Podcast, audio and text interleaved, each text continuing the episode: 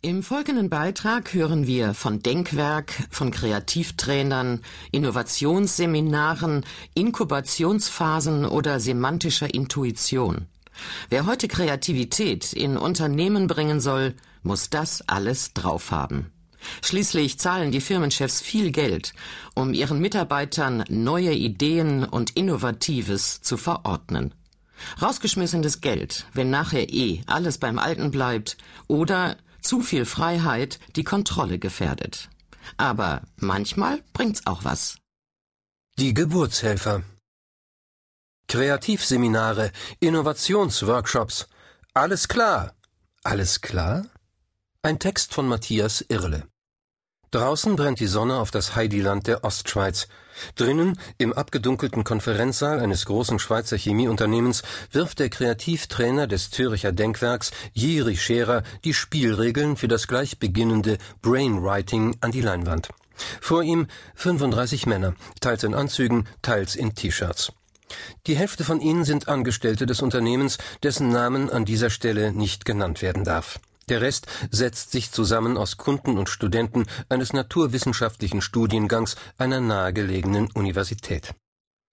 Ihre Aufgabe an diesem Tag für einen speziellen Polyamidkunststoff, dessen Umsätze seit langem stagnieren, neue Anwendungsfelder zu finden, also kreativ zu sein. Am Vormittag hat Scherer erklärt, was er darunter versteht. Kreativität ist der Input, Innovation der Output. Er hat versucht, seinen Zuhörern die Angst vor dem großen Wort Innovation zu nehmen. Es ginge heute darum, Innovationchen in Form von Verbesserungen bereits bestehender Produkte zu finden.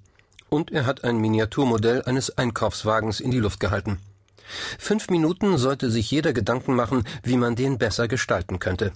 Einige der Vorschläge waren Einkaufszettelhalter, Höhenverstellbarkeit, Ankopplungsmöglichkeit an das Kassenförderband. Als Scherer den Männern zeigte, was eine amerikanische Designagentur nach fünf Tagen zustande gebracht hatte, sah man in ihren Gesichtern, was sie dachten. Das hätten wir besser hinbekommen. Anschließend gab es eine Führung durch die Kunststoffproduktion und den Vortrag eines Angestellten des Chemiewerks, der sich seit mehr als 40 Jahren mit Kunststoff beschäftigt. Er hat den Teilnehmern nochmal die Eigenschaften des Materials, schwimmt in Salzwasser, vielleicht bringt sie das auf Ideen und die bereits bestehenden Anwendungsgebiete verdeutlicht. Jetzt steht auf der Leinwand Suche viele Ideen, unterstütze wilde Ideen, urteile später. 35 Männer erheben sich, finden sich in sechs vorher festgelegten Gruppen zusammen und nehmen an großen Tischen Platz, in deren Mitte sich Scheren, Stifte,